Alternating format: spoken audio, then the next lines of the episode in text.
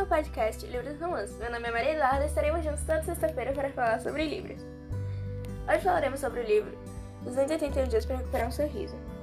281 Dias para Recuperar um Sorriso fala sobre Amanda Horstman, que é uma garota que ama jogar futebol, porém foi expulsa do time pelo técnico amargo, treinador amargo, porque ele não queria mais ter um time misto. Só que eu acho isso um grande absurdo, porque só ele meio que demitiu ela só porque ela é uma mulher, então. Então ela acaba. Depois de um tempo, ela acaba percebendo que a vida dela era para jogar futebol.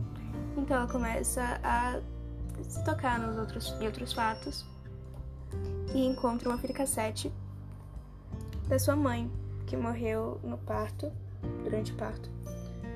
E então ela descobre também que a mãe dela compôs uma música para seu pai, quando ainda era vivo, e decide aprender a tocá-la.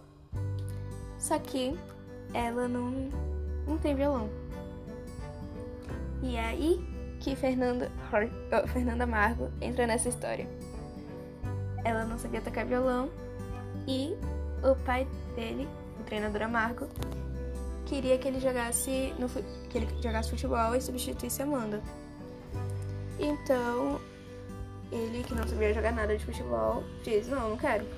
Só que ele diz, se você é, jogar, eu te dou o carro que você queria muito e que você tá querendo há um tempão e eu te dou o carro que você quiser e você não precisa pagar depois como você queria fazer. Porque onde é que você vai arranjar esse dinheiro já que você foi demitido da banda?